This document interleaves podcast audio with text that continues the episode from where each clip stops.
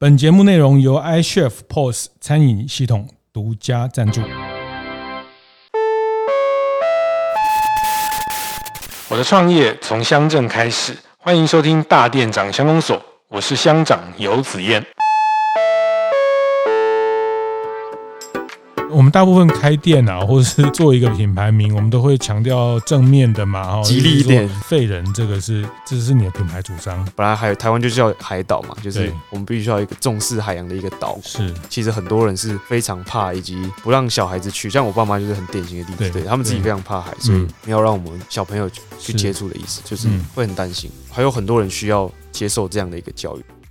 欢迎收听大店长相公所。大店长相公所是我们在大店长晨会里面一个非常特别的系列。每个礼拜五，我们来谈谈在飞都会的服务业经营的现场跟服务业经营的团队。那第二季我们来到了基隆哈，那。呃，是一个离台北近，但是心理距离有点远的地方 哈，就是这个就是基隆给人的印象。但是坦白讲，我我其实这几集如果大家有听到前面，像我们上一集谈到委托行，哇，这个就引起蛮蛮多的回响哦，因为啊、呃，当年整个整个港湾。沿着港湾的商业服务业委托行是一个很精彩的呃角色呢，也很多人回馈。其实，在台湾很多地方有港区的地方，像高雄的盐埕啊，这个绝江旧的绝江，其实也是委托行的集散，甚至其实台中港的梧栖都有委托行啊。那所以这个都是去把这个整个。社会的产业的这个服务业的形态啊，我我常讲就是服务业就是一个 lifestyle lifestyle 的 business 哈，就是这个城市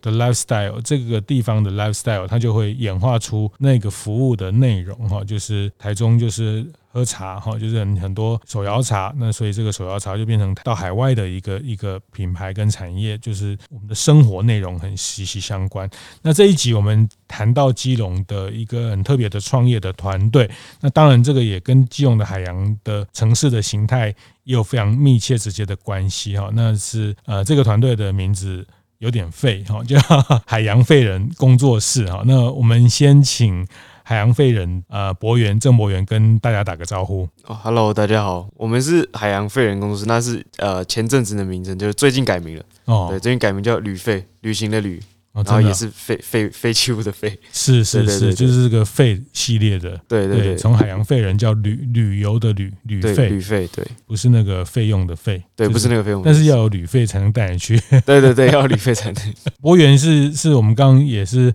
呃聊一下，因为我们今天来他的工作室这个地方，其实他就在基隆八斗子八斗子的渔港的呃旁边的一小仓库，对车库 哈，仓库车库也是一个车库创业的一个概念啊，就是那时候。大学毕业，呃，就念念海洋大学，对。啊，所以海洋大学这其实这边离海洋大学还不是那么远，对啊，就骑车五分钟，是。对，算是一个滋养我很多海洋相关知识的一个地方，是，对，是。博源是其实是个天龙国的小孩，对不对？哎，对。是，其实我觉得今天要跟大家分享一个蛮特别的创业，也是这种呃九零后的哈，就是九零后的这种创业世代的想法。呃，我觉得我也很好奇哈，就是他们第一个他的名字就呃一开始他们叫海洋废人工作室，那现在也用旅废哈，就是废，就是说这个世代就是废这件事情，为什么你们会会一直强调这个字是吗？对对对，我们我们大部分开店啊，或者是做一个品牌名，我们都会强调正面的嘛哈，激励一点，激励的哈，就是说要。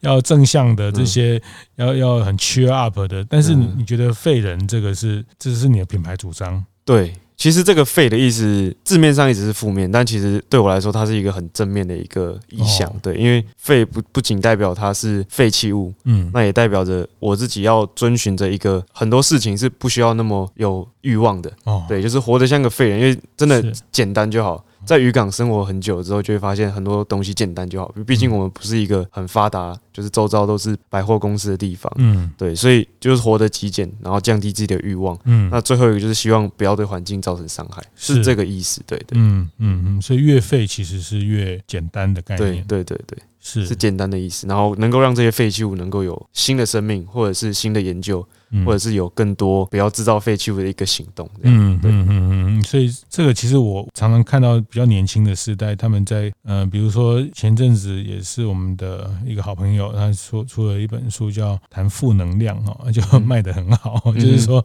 每天来点负能量。嗯、那因为这种激励的东西看多了，心灵鸡汤的看东西看多了，那有时候反而现在在在 FB 上大家看到这些贴文啊，或者是留言，就是反而是这种废的东西、负能量的东西。但是这种负能量，其实你也不能说它是负，它其实也是它很多正面的价值。但是我只是觉得，比如说 像像那个手摇茶品牌叫再睡五分钟哈，对，那个弟哎弟妹的吗？对对对，弟妹啊，那个就是哎，其实像我之前就经过一家早餐店，它它的它那个店名就叫什么呃早起五分钟之类的，就是说在我们的某一个世代，大家觉得哇要早起五分钟啊，要很正面积极。那可是到了另外一个世代。呃，就就是到了往下时代，他们就会用再再躺一下，对对对，再躺一下。然后，哎，现在不是有那个什么躺平族嘛？对，躺平族是对，就是遇到困难就躺下来吧，对，什么什么都不用做，很舒服啊，真的。我也知道很舒服啊。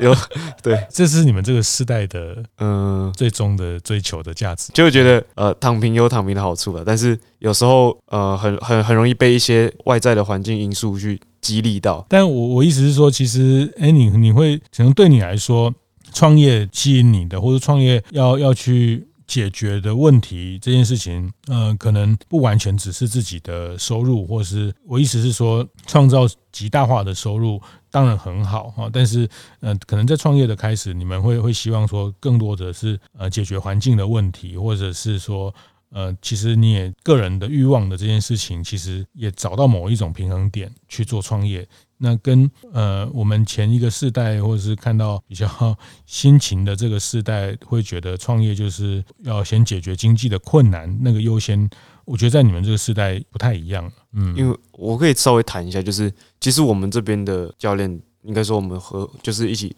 创业的伙伴，是还蛮多功能的。对，就是可能在七年级比较多的叫斜杠青年这个词的出现。那其实沿用到我们这个这个八年级生，其实很多人其实都多半会有这些斜杠的这些功能。对对，所以对我们来说，经济条件跟如何拿到。报酬这件事情是有迹可循的，就是不会说我们只能仰赖一个工作，对对，或者是只能把所有的期望放在某一个呃投资机会上，呃求职机会上面。是，所以对我们来说，经济能力是可以想办法解决的。是，那再来就是有一些使命想要完成。对，就是我自己是觉得现在可以看到有比较有财富或者是有影响力的人，通常都是比较呃有执行力跟有影响力的创业家。是对，所以我自己觉得。如果说能有机会，能够有呃努力到那个地位，然后去拥有那样的影响力的话，嗯，说不定我就是对于环境的一些意识啊，或是呃对大众的一些关于海洋的教育、环境的教育，能够更有更被国人重视，对，不会说它是一个在在边边角角的一个议题。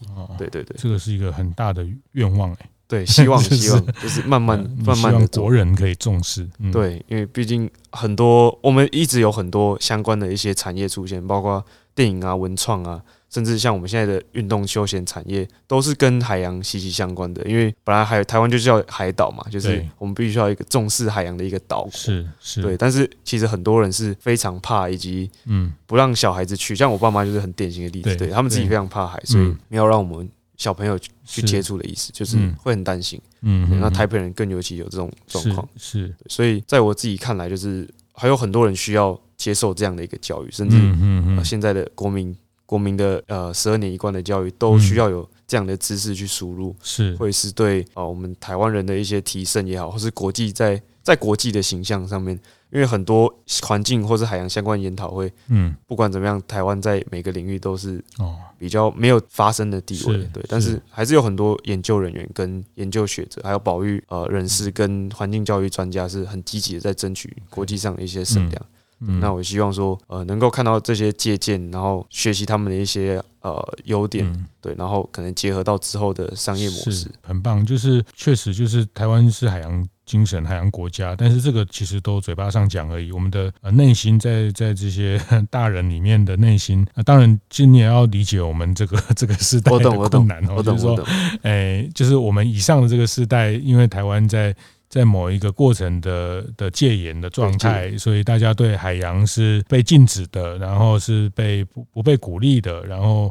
呃，因为基于国防、基于管理者这个执政者的这些等等，所以其实我们在包括海跟山哈，其实我们刚哎，我刚我刚进来就问说，那你们现在冬天，比如前阵子冬天下下雨，你们就海洋的生意就就没有做，你们在干嘛？因为你们说会带大家到山上，然后去山去溯溪，那其实包括海洋、包括山林的教育，其实都是呃，其实我觉得都是在在接下来世代一个很重要的题目。那因为上一个世代在这个题目其实是某种程度的缺席，那所以我觉得刚听你讲这部分，就是像我们第一次去呃这一季的第一集找了向船长啊，那呃你也在大学你也在那边打工哈，在那边工作，那哎那时候向船长我们就就想到一个词叫大家现在不是讲文创啊、旅创啊、农创，哎其实接下来像你们现在在做，其实就叫海创嘛。啊，可以可以这么说，海创海创也是一个海洋相关的，对对对，海海洋相关的创业也是一个很大的题目。海洋的领域其实真的不止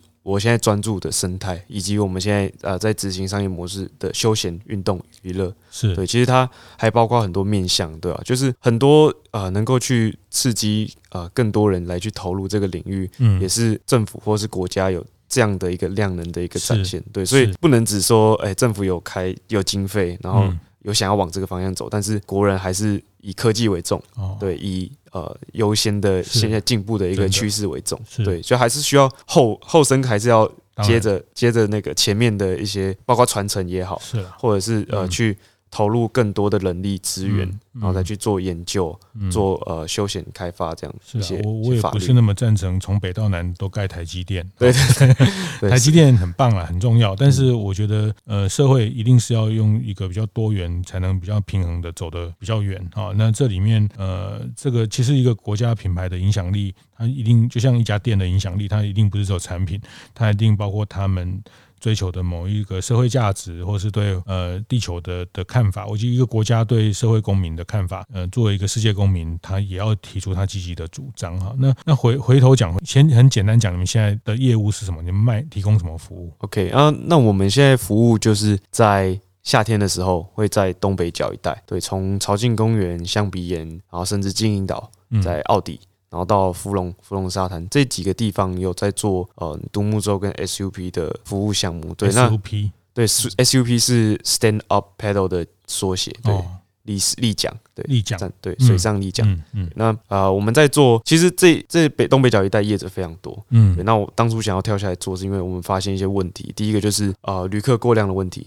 对，很长，我们都知道台湾很多景点到假日就是夏天，尤其夏天一次就是塞五六百个人。是，那这会造成非常严重的环境压力跟生态压力。那这也是为什么我会去调查这些。环境监测的一些原因，对。那第二个就是，其实普遍台湾国人对于海洋的不认识，所以很多人就是会到台沙滩上铺一张垫子，就在那边野餐，嗯，然后就这样就回家了，嗯，对。然后我就觉得很可惜，就是你今天呃驱车花了这个时间来到海边，却没有去了解这边的呃生态样貌，嗯，或者是环境呃条件，或者是周遭一些地质地景，嗯，生物，我就觉得。稍微稍稍显可惜一点，嗯嗯，对。那第三个其实就是垃圾过量的问题，是。对。其实非常多人会到海边，然后就他也不是故意制造，因为想说丢到垃圾桶就是好的回收，但其实，在基隆这边，甚至是我们说我们提到的小琉球、绿岛、蓝屿这些外岛，他们其实是没有垃圾处理厂的，嗯，对，甚至也没有污污水处理厂，对，所以。像这种到海边或者到比较非都会区的地方，这些环境条件没有那么好的状况下，很容易造成地一些地区的环境恶化。是对，包括垃圾的问题。对，即便你今天真的没有丢到海边，你丢进了公有的垃圾桶，这都会造成，还是会造成对地方的一些环境影响。对，然后还有刚提到的污水。所以综合这三项条件，我想要做出一个比较符合兼具呃娱乐以及环保，对于地球友善、对环境友善，甚至对海洋有认知的一个。服务，嗯，对，那也这是我结合我大学到研究所的一个背景，是，甚至是在基隆生长六七年的这个嗯。认知，嗯，对，然后希望说，包括历史啊、人文啊、文化啊，这地区的一些特色，甚至是海洋本身在科学应用上面，然后生态的条件来去做一个解说，甚至是一个提供教育的服务，是，所以我们客群蛮多，就 B to C 就是 C 的客人比较多，是我们这种。年轻人，对，对于我们的理想跟我们价值有兴趣的人，那 to B 的话就是看老师，对，老师如果想要把经费消一消的话，不太会找我们。对，但是我有遇到几个真的对教育很有热忱，很想付出，会让我们尝试是。服务。因为在我们这几年经验来说，其实最难的不是教育，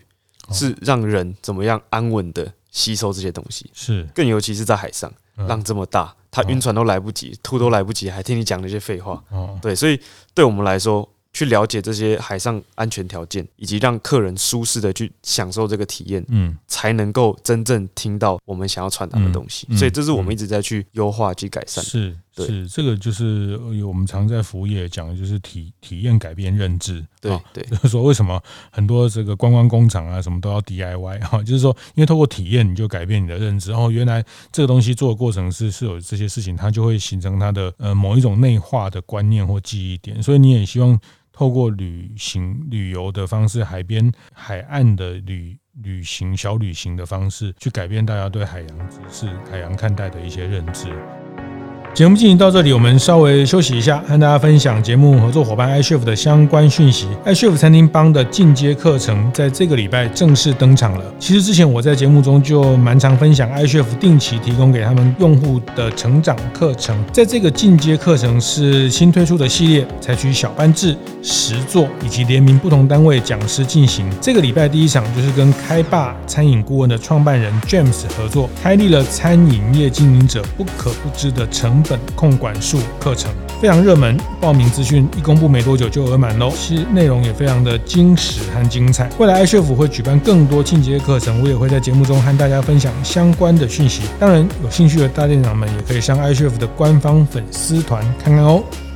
所以你也希望透过旅行旅游的方式，海边海岸的旅旅行小旅行的方式，去改变大家对海洋知识、海洋看待的一些认知。没错，没错，想要达到的。对，因为大家都知道海洋垃圾议题，这也呃不在话下，就是大家呃新闻啊，或是呃媒体、报章、杂志都很常说的，大家都知道。但是当你从都会区或者是其他地方真的到海边的时候，真的滑上去了，你真的看到那个东西了，你会觉得错愕吗？或者是你会觉得啊？那就是人类制造垃圾，但我觉得这个东西是需要更容更去被强调的。对，当今天垃圾和海洋环境跟这些生物共存的时候，现在是呈现一个什么样的状态？垃圾上面有很非常多的生物，对，有有有从啊细菌、真菌到无脊椎动物，甚至到鱼类，这些它已经构成了一个另外一种共存的一个生物圈。对，所以我一直在让。客人去跟来参与的人去强调说这件事情，无无论是你今天是不是真的把垃圾丢进垃圾桶，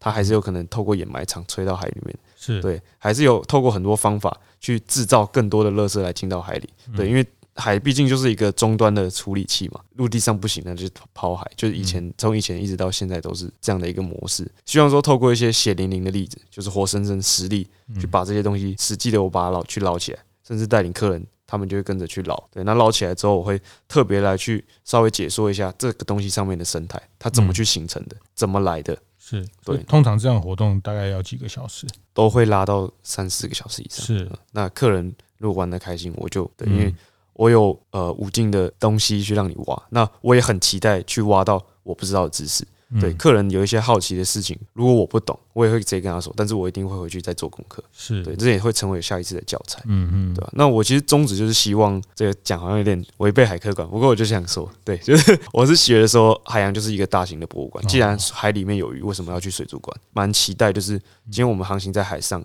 每出现一个有过的生物。那就是这是一个缘分，然后我如果了解它，我认识它，我也可以提供给你们就解说的服务，而不需要就真正把这些动物抓起来关在水缸里面，嗯对啊，我是觉得海洋就是一个很大型的博物馆，对，你要看到什么都有它自己的存在的价值跟知识，是以及这些生物在生态上面的角色扮演，嗯，对，所以整个近海就你们这个工作室出去就是一个很好的教室，对，就是一个博物馆，嗯嗯嗯，所以这个你的对象就是呃学生或者是说中学生。或是这些一般的客人，散客也会来跟你报名这样的行程，会会会，散客都真的多半是这种跟我年就八零应该八年级生，环境意识。环境意识有一些抱负的人，嗯，会想来了解，嗯，对，那也会有这种公司啊，比如说像我们现在很多店家，他们要呃福委会啊，要办这种员工旅游啊，那我觉得好像也蛮适合啊，就是他们。呃，可能就就三四家店、四五家店。那其实对这些年轻人来说，他们除了吃吃喝喝，我觉得都很棒。但是就是说，哎，可能提供他们一些这样的体验，你们应该也都可以服务嘛？可以，可以，可以，可以。行销这块我们是稍稍弱一点，就尤其是在实体行销策略上面。对，所以如果说能够透过像是那个像是一些呃媒体。或是 Podcast 能够有人听到，可以、是。其实我觉得这个是蛮好的，就像我们。其实我之前看过几呃米其林的餐厅的纪录片哦，那他们的 员工旅游，他们的我想大家都开店，他们呃这个大店长的 TA 大概就是都是开店的这些老板，那开店的这些员员工服务业，那有时候大家在策划员工的旅行，我觉得现在的呃开店老板也也要很用力的去策划旅行哦，就是说当然没有疫情的时候，有的有时候可以带大家出国啊干嘛，那现在疫情在台湾，那台湾我觉得能玩的方式也非常多哦，那我。我像之前我看那个呃几个米其林餐厅的纪录片，那他们的员工旅行，他们的员工的旅游的休假，就是去带大家去产地。去看他们的食材供应的这些农场啊，这些 呃这些职人就是提供作物的这些农家，他们去就是他们的当做他们的也是一种教育训练，也是一种。那我意思是说，哎，如果你刚好大家是在从事，举例来说，什么海海鲜店啊，或者说呃餐饮店啊，其实关于海洋的知识，关于海洋食物的知识。等等，其实都是我们这个店的一个这个很重要的延伸哦。就是说，在我也蛮建议大家在呃这种教育训练方式，其实可以更多元的去设计。可能从刚刚博远的分享，大家有听到，就是其实对八零后、九零后的服务业的伙伴或是员工来说，其实这些环境的东西，其实他们也其实某种程度，我觉得大家都会会感兴趣。嗯，好，那这个也是这个世代的一个一个很特别的，因为他们在这个时代比较多元的价值，比较多元的看法。那刚刚也提到比较多元的收入，所以呃，所以简单说，你就是带大家到海边做海上或是近海的活动，顺便捡海洋垃圾，对，然后去了解这个，去了透过垃圾去了解生态，所以捡比较多的垃圾。对，昨外面还有一桶，昨天捡的还没还没整理，是，对，还要去整理。等一下，哦，就是大家花钱请你带大家去捡垃圾这样。嗯，可以这么说，但是这是自发性的，我们也不会强制，就是不会说呃要就是逼客人捡，不捡可能再跟加收钱这种，我们是不会的。对，就是单纯一个机会教育而已。我们也只是身为一个企业，这是我们做生意的场场域。那我维持它的干净，嗯甚至去了解这个场域的呃一些状况，这也是我觉得我们要去达到的。所以你现在也还在念研究所嘛？对对对，你也在做这方面的一些研究。对对对对，去分析海上的大概材质长什么样子，对，然后去了解呃材质跟上面会共存的生物圈有什么样呃不同的一个维度，这样是对。那我实验差不多是这样啊，就是三分三个部分，然后第一个部分会去会去呃找。岸边的海洋废弃物的垃圾，然后去看一下上面的一些生物像。对，那第二种是我放干净的，就刚工厂出来制成的塑胶，丢进去海里面，然后过两个月拿起来，看它上面的生物像。那最后一个是跟渔民合作，他们去捕捞比较外海的一些漂流、正在漂流的一些废弃物，然后一样收回来是看它的生上面的生物像。对，其实三个三者有非常明显的差别，就是哦，可以看到就是越外面的东西，它上面的生物像越丰富。就刚说到的。包括细菌啊、真菌啊、呃无脊椎动物，很多螃蟹啊，或者是呃虾子会小虾会依在塑胶上面生活，嗯，嗯对，那甚至还有比较大型的，对，那那个鱼就是碧鱼，它比较会在啊、呃、这种塑胶硬质的空间里面去生活，嗯，它喜欢躲藏在，比如说像岩石，因为它不是啊回游性，它游泳能力不是那么强，嗯，它会在硬质上面去依附着它去漂浮，对，去去生，对，就是慢慢去研究这些东西，会发现，嗯、呃。新当今天垃圾真的太多的时候，生物必须要跟这些啊废弃物存在一个共存的关系。是对，那看在往后，在呃生物上的演化会有什么样的变化？嗯，我就觉得啊、呃、是一个蛮有趣的一个题目。嗯，就那时候就是去研究这这样一个关系。是，所以你是从台北来海洋大学念完，那就在这边创业。嗯，创业就是创业的过程，又继续念海洋大学的研究所。对对对对对，是目前还没有毕业，对，硕士还没有毕业。嗯嗯，所以在这个过程，呃，像呃，创业过程一开始也有像基隆市政府有注意到你们这样的一个计划，然后其实市政府也在鼓励新创，其实也有曾经也给我们一些协助。对对对，因为市政府其实应该不止基隆市政府，因为应该全全台湾各地的县市政府都很积极在做青年的创业辅导。是对，那每一个县市政府有自己适合的专案，嗯，然后也有适合的产业。对，像基隆比较就是大家俗称的海港城市，所以针对于呃海洋啊。观光这地方的创业，他们其实还蛮注重，会给予更多的辅导。嗯，对。那像是呃，我们比较比较亲近的就是宜兰地区，对，宜兰地区又很丰富，就是他们有农业，对，也可以做渔业、海洋相关啊。对对对。所以其实各县市政府有各自适合的计划。嗯，对。那我们那时候也是呃，因为我们的草根性，还有我们一些独特的，可能我们真的就是比较跟别人有点不一样，然后取的名字又怪怪的，所以。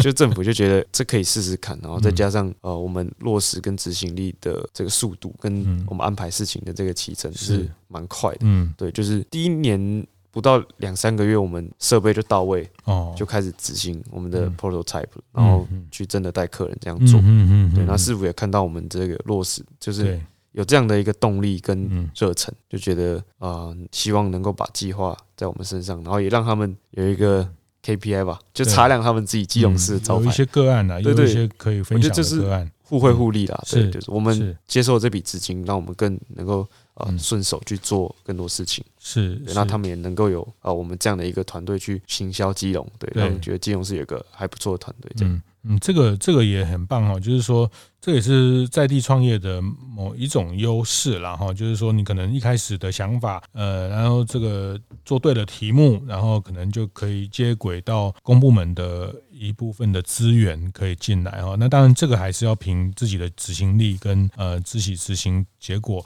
但是我想最后一个问题我还是要问哈，就是说呃这种外部的资金资本或者是公部门，尤其公部门，它它一定是一个专案，一定是可能一一年或是。一起的的一个协助哈，那那其实创业是是一个马拉松哦，就是说你一起步之后，呃，这个它它不是它不是开快闪店哈，那这个当然起步。听起来是有有一些公部门的资源，那就是说你你觉得这个事情的商业的模式，但我觉得创业过程也也一定是在摸索了哈，就是说呃在摸索这个前进的方向。那对你来说，你你长期还是希望说它变成是以可持续的一个服务的项目跟品牌啊，所以呃对你来说，你你觉得这个要做这样的事情，呃在主张一些价值主张很明确的事情，但是呃还是你会把它变成一个社会企业。业还是你你要怎么样维持你的营运的比较持续的？您您自己大概是怎么想？我自己的想法是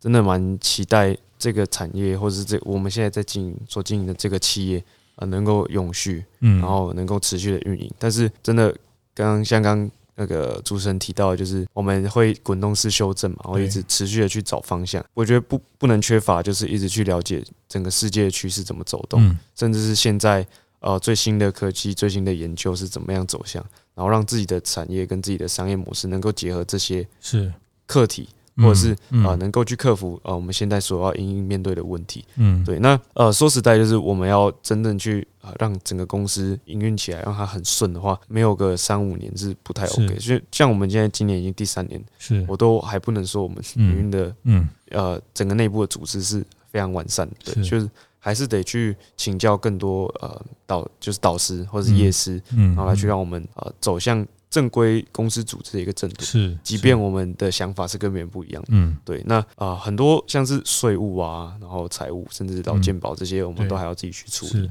就算是一个蛮棘手的问题。嗯，那更何况公司本来就有一些商品需要去持续去呃提供这些服产品跟服务。嗯，对。那很多事情要做，但是我一直。中心一直能够让我维持这个不灭热情，就是我对于环境的热忱。嗯，对，一直去啊了解这个环境需要什么样的协助，然后有些事情在社会上是需要去被改变的。嗯，对，那我就会一直去很专心的去啊去研发我自己想要往的方向走。呃，我自己觉得社会企业或许是我们一个未来的一个想象，但是呃，这个额这个额外的这个收入跟这个精力拿出来的这个。嗯，比如说一层、两层这些额外的这些收入，我是希望自己能够再投入更多保育上的研究。是对，那最近其实最红的题目应该就是碳了。对，最近很非常非常的火红。对，那我也希望说，呃，公司这边能够跟上这个世界趋势的脚步。对，对于呃负碳的旅游也是我们的一些期待。对，或者是。呃，我们自己公司自己在做每一个旅游产品所产生的碳足迹，能够有定期的追踪，嗯，对吧？因为这也是我们自己在想象的，比如说跟区块链结合我们之间的服务，是去链接上面我们一些生物监测的一些数值，又或者是啊，我们每一个产品所产生的碳足迹大概多少，希望都有一个呃数据的记录，然后甚至能够对我们整个公司上游到下游的厂商有一个很很良好的碳盘查，这样去了解。我们整个公司内部是否符合现在国际上需要应该要缴的税？可能未来啊、呃，疫情呃可以共存，或是更缓解之后，可能会有更多的外国旅客来。那可能第一步啊，调查的就是一个企业他们所所产生的碳排，对对社会的这个负这个责任是。那我想就是持续的去了解这个世界的趋势，嗯，对，然后其实就会发现市场在哪边。对对，那我想。现在台湾应该还没有一间旅行社在做到追踪自己产品碳服务的这个方向，嗯，对，甚至是最大型的那几间旅行社，很多下面的旅游产品都是外包给各个小小的那个小小的呃各间的小小旅行社或是一些旅行团，对，是是是是，这个就是可能有点扣连到我刚刚讲的，就是说你可能是企业，可能是品牌，你要做员工旅游，可能用这样的低碳的方式，它某种程度是是增加你的。这些在做 ESG 啊、碳权这些的的这个事情，那怎么去 link，怎么去链接？当然就是接下来博源他们要去去探索的事情啊。那呃，我觉得我我觉得一定一定可以找到路啦啊，因为我想长辈啊，或者是前前一个世代的人都会觉得你们这种啊废废的。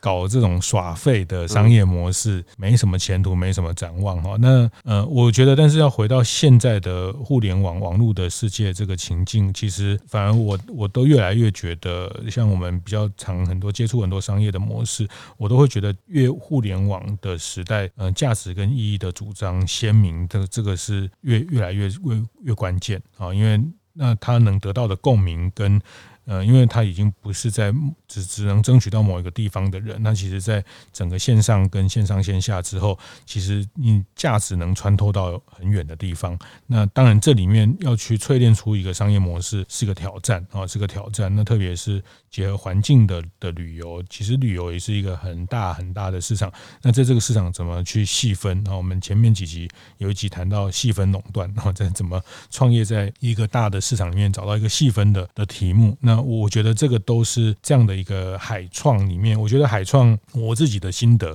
我觉得海创在台湾看起来还有很大很大的可能性。它不是只有只有卖卖鱿鱼丝，或是只有卖这个呃去去钓钓什么乌贼啊，钓钓钓鱼养鱼。哎，对，那我觉得海创有很多，就像农业的创新、农创、文创哈，其实农业的翻新，它怎么样跟生计结合等等，我觉得海创还有。很大很大的题目，那呃，我觉得很很棒。这个这个耍费，其实它后面带的是是很鲜明的价值。那如果大家想要参加你们的活动，或是想要带员工、带公司要办活，怎么样怎么样找到你们？嗯，目前官网还在建制中，但脸书就可以直接用那个小盒子直接密，嗯、就是直接私讯就可以了。哦，对，就旅费就叫旅费。嗯，对。那我们在年轻客群比较。常经营是因为我们对 IG 的操作比较熟悉，是，所以 IG 上会有呃比较多的文章，对，是。那 IG 有三个，就是旅费是专门 po 商业的文章，嗯，那海洋废人是我们在对海洋的一些价值跟主张，是，里面包含一些教育的一些，嗯，那还有一个另外一个是玉兰废人，对，玉是一个山在一个溪谷的谷，哦，然后兰是一个山在一个峰，是，也就是山谷山峰，这是玉兰废人，也是在讲山林的一些教育的东西，对。那目前都还在积极的去规划一些呃内容的编排，所以并没有如想象大家中就是非常已经是一个很成熟的一个团队，对，我们还在去一直一直 try and run，就是一直去了解。呃，哪一些东西可能爱看？对，哪一些会打到我们 TA？刚开始而已，但是虽然三年了，但是很多事情都还是菜。上山下海都可以。对对对对对。好，我想这这很棒，大家可以去看看他们的想法。那我觉得这也是看看下一个世代、新的世代在创业上的思维。我觉得这个也可以带给大家在创业上一些不同的呃激荡。那很开心，谢谢今天博源跟大家的分享。好，谢谢谢谢主持人。连续两周和大家分享《危机解密》这本书，由台湾奥美前董事总经理王富贝老师撰写的这份教战手册。那我收到了非常非常多的回响，很多大店长的店家告诉我，确实真的他在危机的事件上受到了很多的伤害。那其实也非常期待能有更多的学习来了解如何做好危机处理的管理。那我想，为了这样的一个让大家的品牌可以更持续稳健的发展，我跟富贝老师决定我们。在五月十九号，会在台北南港老爷举办一个危机解密的工作坊。那我们用更实战的方式来跟企业、来跟品牌来。做这样的一种训练跟练习，那这个课程我们只招十二家的企业，那我们希望说这个十二家的企业，每一家企业都可以派三位来参加这个课，这三位分别是老板自己，还有店长、粉丝团的小编。这个设计其实是也是一个协助企业在建立你内部组织的危机处理小组的最基本的三个成员。那我们希望透过实地的演练，然后更呃有效的一个课程的训练，让大家把这样的能力升值在你的组织内部，